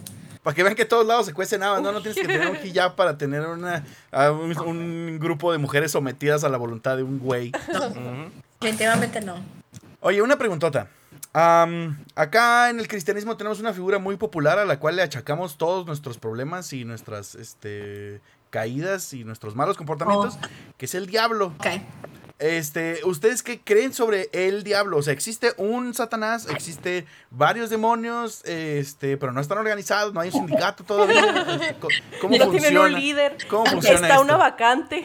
Está una vacante. sí, porque la verdad es que quiero aplicar, ¿eh? Tienen seguro de gastos médicos mayores. Ah, no manches. vacaciones al año. Prestaciones, vacaciones. 30, 30 días, sí. sí, existe la, la figura de, de Satanás. O Shaitan, como le dicen en árabe. Ok.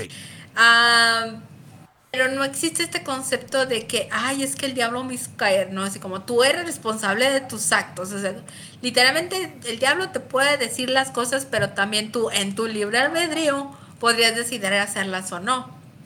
¿Correcto? Entonces, Es ahí donde eh, no se hable tanto del diablo eh, dentro de las mezquitas o dentro del Islam, porque al final de cuentas tú estás considerando que tú tomas tus decisiones.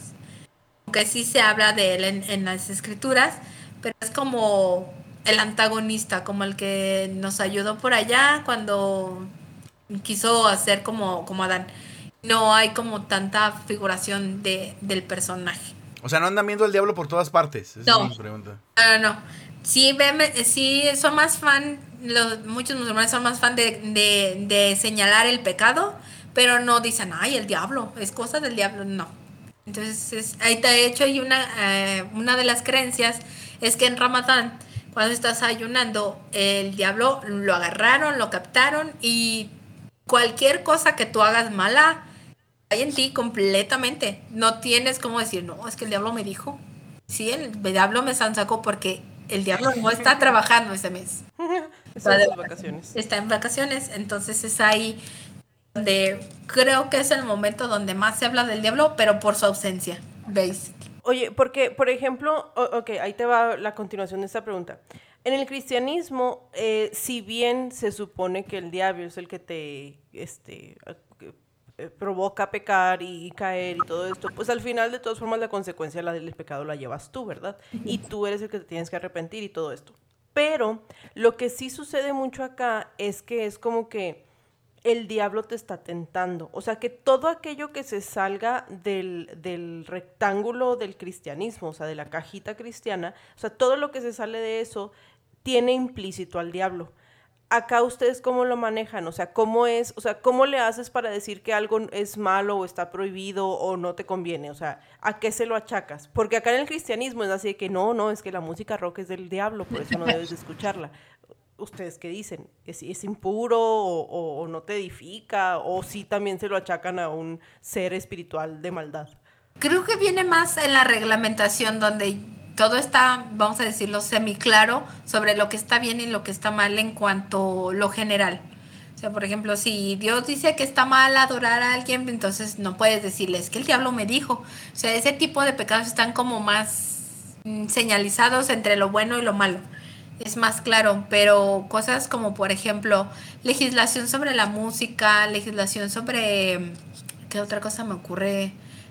un tal libro que sea del diablo no existe como tal en el Islam, pero sí hay un grupo de, de, líderes que tienen estudiando muchísimos años el Corán y hacen algo como juicios en donde se hace la fatua de la reglamentación, donde viene la ley islámica, eh, donde pueden estar estableciendo qué, qué, es pecado, pero lo establecen en cuanto a la, en cuanto a la escritura y no sobre arbitrariamente sobre eso es del diablo. ¿Por qué? Pues no sé.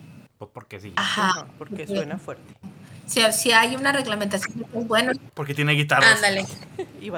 por ejemplo, con la. Y batería. La, la como el lado más tradicional habla sobre que es pecado la música porque solamente deberíamos de tener instrumentos como tambores todos los demás instrumentos son pecados. Entonces, si tú escuchas eh, música fuera de los pares, es, pecado porque eso no existía en ese momento. Pero eso está hablando de una sección como más tradicional, más estricta y muy impopular, por cierto, de, de, Pero, por ejemplo, hay artistas en el mundo islámico o en Europa donde hacen las dos versiones de la canción, donde la hacen con instrumentos y para la gente que no la quiere con instrumento, la misma rola, pero nada más con tamborcito o con voces así como capela. Entonces es ahí como donde, pues para no batallarle que si es pecado que no, pues para todo el mundo le ofrecen la, la rola. Órale. Qué chido, no manches. Sí, pero no hay, hay para todos. Hay todos y no hay como una figura de, del diablo. Hay otras figuras como por ejemplo los jin, eh, que son seres de fuego viven en el mismo plano que, los humanos. De hecho, se habla de que ahorita mismo podría estar unos jin aquí conmigo, que son una traducción que le dan al español es genios. Y los genios te están vigilando, por así decirlo, y son los que ayudan con la magia, que la magia está prohibida o la adivinación. Entonces, si los los jin o los genios se comunican entre ellos para que la señora que te lee las cartas sepa esa información. Y, pero es, son ellos comunicándose para tener esta información, por así decirlo, o que se te olviden las cosas. Por ejemplo, los musulmanes al comienzo... Ah, como de vu. El famoso demonio. Eh, entonces, ¿qué estaba yo diciendo? Se me fue. Ah. los genios que se comunican para que se, comunican entre se te olvidan las cosas y por ejemplo cuando vas a comer o inicias algo dices que lo vas a hacer en el nombre de Dios entonces si se te olvidó en vez de que tú comas y pues saques provecho de esa comida lo va a sacar el jean. O sea, si te estabas comiendo tus taquitos bien a gusto y no dijiste en el nombre de Dios al principio, ni modo, se los disfrutó el jean y tú no. Ah, canijo, órale. Oye, y luego hay, hay jeans que son este musulmanes, ¿no? O sea, hay jeans que sí son, que sí, este, yo tenía entendido eso, como que hay buenos y malos, ¿no? Hay unos que incluso son religiosos. Sí, se supone que hay como esa figura extrapolarizada de que hay cosas buenas y cosas malas viviendo junto contigo, así como, en la tele veías en la película que tenías un angelito y un diablito, pues funciona muy parecido. Y el oh, bueno va notando todas las cosas buenas que haces para el día del juicio final, decirle a Dios, mira, aquí está su libretita y aquí están todas las cosas buenas que hizo y acá están todas las cosas malas que hizo. Me encanta porque, y, no es con el afán de mm, insultar, ni, ni, mucho menos, eh, nada más es mi, mi interpretación o mi, pues sí, lo que me queda, ¿no? Me encanta porque a lo largo de todo lo que nos has estado platicando, eh, como que tiene un chorro de puntos buenos, ¿no? El Islam, de que se apega más a las escrituras originales, no deja tanto interpretación. O sea, siento como que el Islam es como que vamos a tratar de ser lo más fieles a, las escrituras sagradas, ¿no? O a, la, lo que tenemos. Ajá. Y eso está bien chido, o sea, qué bueno que, que se intente vivir de una manera eh, auténtica, vamos a llamarle. Pero luego nunca se pierde el pensamiento mágico de ninguna ah, de, las, de, las, versiones, ¿sí sabes? Entonces es así como que, no, mira, sí, esto me está convenciendo, ¿no? Sí, va súper bien. Y lo, pero hay unos genios que se comen tus tacos y ya me perdieron. Sí, sí, sí claro. claro, es ahí donde dices, mm, no sé qué tan cerebral o qué tan... Mm, oh, se me fue el, el adjetivo crítico. Crítico, ¿qué tanto pensamiento crítico le puedo meter a mi fe si, si, puedo, si tengo que creer que hay un, hay un alguien vigilándome, escribiéndome las cosas malas? Que igual no lo piensas un poquito más como crecimos siendo cristianos o católicos y te lo casi puedes imaginar, pero es, creo que al final si lo piensas un poquito más críticamente dices, bueno, si al final yo pudiera creer que hay un un día del juicio final puede que no haya sido un angelito quien lo haya escrito, pero si Dios todo lo sabe y tiene ese récord, pues tendría sentido, ¿no? Sí, o sea, al final creo que también eso pues tiene mucho que ver con las interpretaciones, tradiciones que se le han dado a lo largo de la, de la historia, ¿no? Exacto. Pero, pues sí, al final creo que esa parte no se... Oye, corrígeme si me equivoco, pero mm, tengo entendido, no sé si es una rama o si, o si todos, es la interpretación como generalizada. Si es una rama o el árbol completo. Es completo, exactamente. Para acabar pronto. Que creen que a las estrellas fugaces o lo que se ve así en el, en el cielo son como... Bueno, te voy a decir lo que yo tenía entendido. Que son como misiles o como ataques de Dios a hacia estos espíritus malignos. O sea, como que los era una pelea ahí estelar que se estaba librando en el cielo y tú veías así estrellas fugaces y decías, ah, sí, hay un, un misil. Mira, jamás. O una, no un misil, pues, pero un, un rayo así mágico. Un, un amanecer rojo. porque sangre derrame de sangre. Mira, nunca había escuchado esto, pero estaría buena hacer una película. No, definitivamente. No, no, no había escuchado de, de esa teoría o de esa historia. Más porque. Me hace que te estaban. Okay, okay, te estaban cuenteando, Meni. Voy a corroborar, sí. Voy a corroborar con mis fuentes. Digo, yo por eso lo, lo, lo, dije así como, igual y sí, pero tal vez me están cuenteando. Sí. y allá, allá, allá en Arabia, ¿no? Así, ah, ¿te acuerdas cuando dijimos a los mexicanos esto de los, de los fugaces? No mames. Se la creyeron todas. Sí, no, la verdad es que no te voy a mentir, nunca había escuchado esa historia, más porque no, no hay como, hay un estudio o un historial de, de los musulmanes o de los árabes en, en la astronomía, pero pues no, no se me ocurre nada como teológico que pudieran estar hablando sobre... Que lo justifique. Que lo justifique al menos, ajá. Sí, que lo explique de esa manera. Igual y sí, igual allá en las grandes Arabias sí, sí se lo creen, o te cuentan. Oye, yo, yo tengo una, tengo una pregunta, este, dentro del mundo evangélico cristiano, al, al musulmán, al Corán, siempre se le ve como que bien, muy, eh, ¿cuál es la palabra? Muy rígido, nada de amor, nada de, eh, nada más es obediencia y, y si no obedeces te va mal y todo. Pero por ejemplo, hay una serie que se llama Rami en, en Hulu, no sé si, si la has visto. Eh, está muy chida, es de un, chavo que es este, pues es musulmán e intenta ser sinceramente musulmán y muestran así como que los, eh, pues los trucos, ¿no? Que, que, que tienen eh, para, para hacer o no hacer ciertas cosas. Pero, por ejemplo, en la, en la segunda temporada que sale Mahershala Ali, este, hablan mucho del amor, hablan mucho de, eh, pues de, de, amar al prójimo, ¿no? Este, ¿cuál es como que su visión en ese, en ese aspecto? Porque te digo, siempre es así como que, ah, los musulmanes son muy enojones, son malos, son muy legalistas, son bla, bla, bla, bla, bla. Hay que llegar y mostrarles el amor de Dios.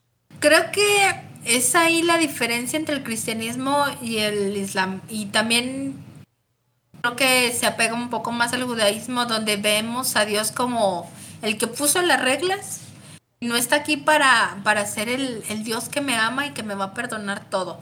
Se habla de Dios eh, como el compasivo, como misericordioso. De hecho, hay no, 99 nombres, le dicen, o le llamamos, eh, donde hablan de las 99 cosas que Dios es sobre todas las cosas. Y lo que más se repite incluso en el Corán es que Dios es misericordioso.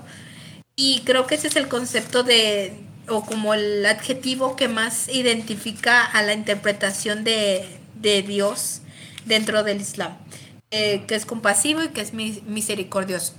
Y no sé si la gente espera de los musulmanes que sea como más dinámico como en el cristianismo donde Dios me ama y soy tan feliz porque Dios me ama, sino que se ve más a Dios como ser que me creó y al que le debo todo obviamente la mejor manera en la que yo me podría comportar es obedeciendo las reglas y pidiendo que, que tenga perdón o misericordia por lo que pudiera yo cometer o u omitir.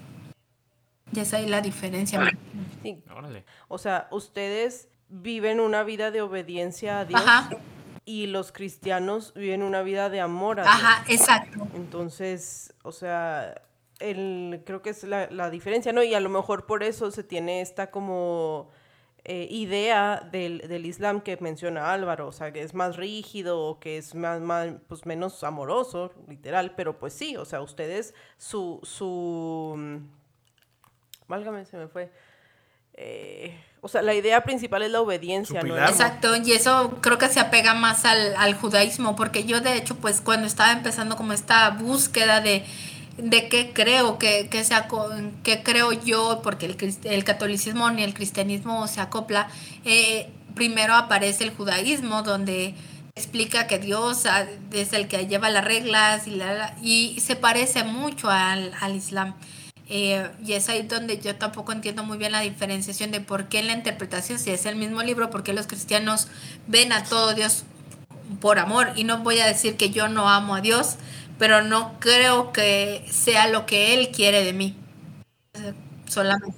Sí, y, y yo creo, o sea, hablando por, por como ex cristiana, creo que es precisamente esto de que te comentaba ahorita de, de Jesús, ¿no? O sea, cuando viene Jesús y el mensaje que él tiene es ya no un mensaje de um, sumisión, es que no quiero decir obediencia porque sí es obediencia, pero ya no es un mensaje de juicio. Ajá es un mensaje de amor. Y es de ahí de donde se agarran los cristianos, ¿no? O sea, de, de bueno, vamos a, a, vivir una vida de amor a sí, Dios. que no es por la, que, uh -huh. que, la salvación no es por la ley, sino por, por el amor de, de, Jesús y de, uh -huh. de, Dios. Aquí es, en este, en el panfleto que tengo, en el tríptico que tengo, eh, viene ese que dices tú del el misericordioso. O sea, vienen así como que varias características. Y sí dice, Alá es incomparablemente más misericordioso hacia su creación que una madre hacia su bebé. Nadie ha nacido en pecado y Alá perdona todos los pecados. Correcto. De hecho, cuando empiezas a rezar o cuando se empieza el libro eh, del Corán, lo primero que vas a encontrar es eso. El, más, el compasivo, el misericordioso. Y es lo que más se repite en, el- en la vida diaria del musulmán. De, viene un recordatorio donde él es el único y, aunque es el único, hay que recordar que ante, sobre todo los humanos, es el que mayor eh, compasión tiene y el, que, el único que me va a perdonar por lo que sea que yo haya cometido, siempre y cuando esté dentro de que yo realmente me haya arrepentido eh, con, con lo que yo haya cometido. Y obviamente tiene su limitante, creo que también ahí es importante hablar de que Dios lo único que no te perdonaría es que tú le, le asocies algo a Él, que es el mayor de los pecados. Como que le asocias algo a él. Eh, tener, ah, por ejemplo, la figura de Mohammed a, a la misma par de Él o adorar a alguien más. Ah, ya, ya, ya. Ajá. Ah, sí, no, porque, porque es lo que dices, o sea, como Dios es único, entonces cualquier otra cosa a la que le achaques divinidad. Exacto. pues, está mal, es correcto. Creo que es ahí donde Dios dice, hasta ahí. Y viene corroborado en, en la Biblia, ¿no? Donde nos, nos habla de que Dios, dice, es un Dios celoso y por eso ha castigado a los pueblos mm, judíos durante tanto tiempo porque no han seguido esa sencilla regla que es basi- la, la base del judaísmo y del islam. Que yo siempre he tenido algo de conflicto porque siento, o sea, ya en mi, en mi reflexionar, ¿no? Sobre mis creencias, siento que mm, asignarle, o sea, que, que pensar que Dios sea celoso, o sea, los celos se me hacen como, de, o sea, ¿de dónde nacen los celos, no?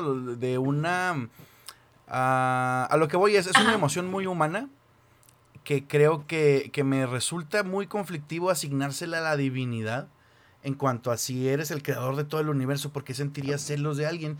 Especialmente de alguien que sabes tú que está infinitamente más tonto que tú, ¿no? Entonces, así como... Muchísimo más sí, limitado. ahí están los... Ajá, o sea, ahí están los humanitos y yo los creé y yo les digo, oye, yo soy bien buena onda. Pero ¿por qué te ofenderías, no? O sea, eso es algo que a mí me sigue ah, este, causando mucho conflicto, que me parece como limitante ver a Dios como alguien que puede sentir Oye, celos. es como- pues bueno. cuando es el cumpleaños de un niño, ¿no? Y, y, no sé, le regalas eh, un balón de fútbol y nada, que el niño es súper traumadísimo con los legos. Y llega el, llega el otro tío, tú le regalas el balón de fútbol porque a ti te gusta el fútbol, llega el tío, le regala el Lego que quería y obviamente se va a súper mega emocionar más por el otro y que tú te enojes sabiendo que, güey, pues es un niño y, y- y sabes que le gusta y que no y, y Dios igual te- Eh, espera, ¿quién, ¿quién es Dios aquí? ¿El balón? no, tú eres Dios. Yo soy ¿El Dios. Los, Sí, tú eres Dios y ¿El te, tío? Pones, te pones celoso del tío. ¿El mono es su tío?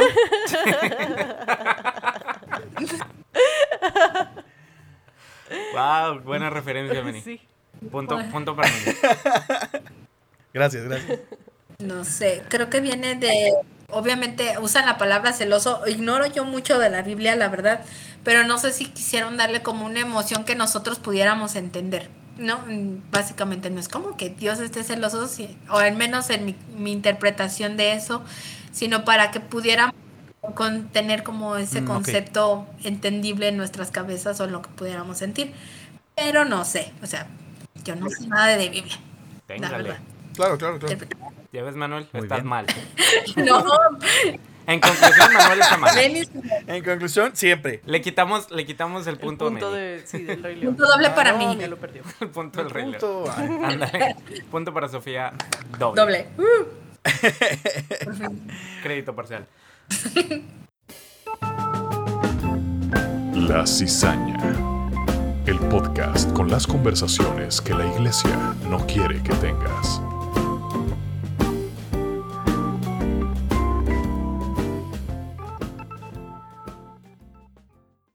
Pues Sofía, muchísimas, muchísimas gracias. Estuvo muy, muy interesante este episodio. Siempre es bueno tratar de, de entender y aprender un poquito más de, de nuestros de nuestro prójimo, de nuestro vecino y ver sus diferentes puntos de vista, sus creencias, eh, en qué nos parecemos y, y pues la, la, diferencia crea, crea esta bonita diversidad, ¿no? Que, en la que podamos sentarnos, eh, al menos de manera virtual, y poder platicar de lo que pensamos, lo que creemos, en un espacio de, pues, de entendimiento, de fuera, sin, sin juicio, este, no sé, de, de respeto, amor y, y, paciencia, ¿no? Este, muchas, muchas gracias por, por haber estado con, con nosotros. Siempre eh, enriquece un, un, invitado nuestro, nuestro muy humilde podcast. Muy humilde. No, no digas humilde. No, yo les agradezco mucho que, que, que me hayan invitado. La verdad es que los descubrí hace muy poquito gracias a las chicas de Salí de una secta pero me lo eché todo así uno tras otro y, y, la verdad es que me gustó mucho hablar con ustedes. Tengo una experiencia como muy personal de, de cristianos con los que no había, no se podía dar el diálogo porque simplemente te querían convertir, te querían convencer y, y, poder hablar con alguien que ya estuvo ahí, que ya sabe de qué se trata y que te dé la oportunidad de hablar, de decir, ¿sabes qué? Es que yo creo esto o poderlo comparar pero cotorreando, sin, sin, ahora sí que sin compromiso. Es muy refrescante, es muy lindo, al menos para mí y espero que, que ustedes hayan, hayan disfrutado de la plática también porque digo muchas mensadas. Eh, pero está bonito. Ay, eso no es, eso no es nada novedoso sí, para semos, nosotros, ¿eh? O sea, muchos. Me controlé, se lo juro, pero usualmente digo más. y, y poder platicar con ustedes estuvo bien chido. Yo les agradezco la, la invitación. Y pues ojalá ya después si quieren seguir eh, sabiendo qué ha pasado, si me volví apóstata, infiel. en tu evolución. En mi evolución, ahí a los seis meses check-up, ya estamos ahí para ustedes.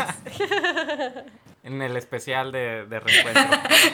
el especial de reencuentro, efectivamente. Muchísimas gracias y, y, creo que, pues como lo dijiste, ¿no? Lo que queremos hacer nosotros aquí es un espacio justamente donde podamos platicar de todas estas cosas que eh, vimos o vemos, este, algunos que todavía asisten a, a iglesias cristianas.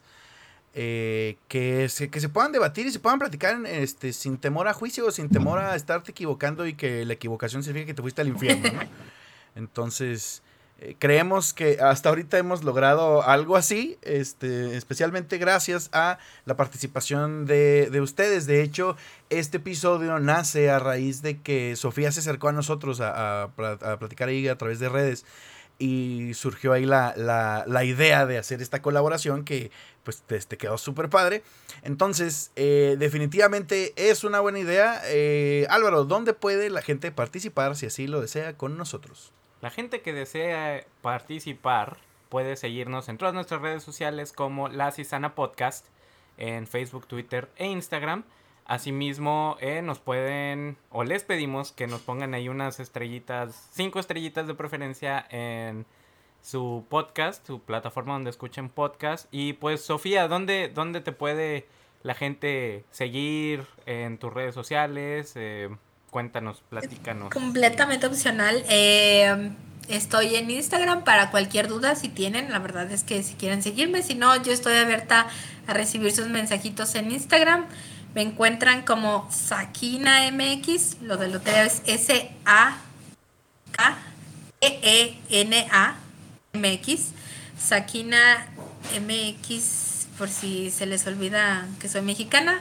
Ahí lo ponemos, sí, no te preocupes, lo vamos a poner ahí en, en, en la imagen del episodio y, y, te etiquetamos ahí para que este, quienes quieran platicar, ahí sí, tengan. Sí, porque no, no salgo con mi nombre real por ahí.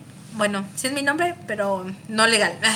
Entonces, si me hacen un favor, es mi nombre islámico, pero cualquier cosa, la verdad es que sin juzgar, acá estamos para cualquier duda que la raza tenga, que, que si quieren saber más, si quieren eh, también contarme su experiencia, si tienen una familia loca igual que la mía, con ocho religiones diferentes. eh, y también si quieren acercarse a alguna comunidad que quieren saber más de musulmanes sin ningún compromiso, como les digo, siempre tienen la opción de, de visitar su, su, mezquita local o las podemos contactar con alguien con el que puedan platicar, igual pueden encontrar, pero estamos ahí para ayudarles en Instagram. Bueno, pues una vez más, Sofía, muchísimas gracias y muchas gracias también a todos los cizañeros que, que sabemos que disfrutan de este tipo de episodios porque luego nos traen una perspectiva diferente, ¿no? De, de lo que es nuestra burbuja y de lo que estamos nosotros acostumbrados a creer y a, a vivir. Este, recuerden, una vez más, por favor, les pedimos que no se tomen las cosas a mal.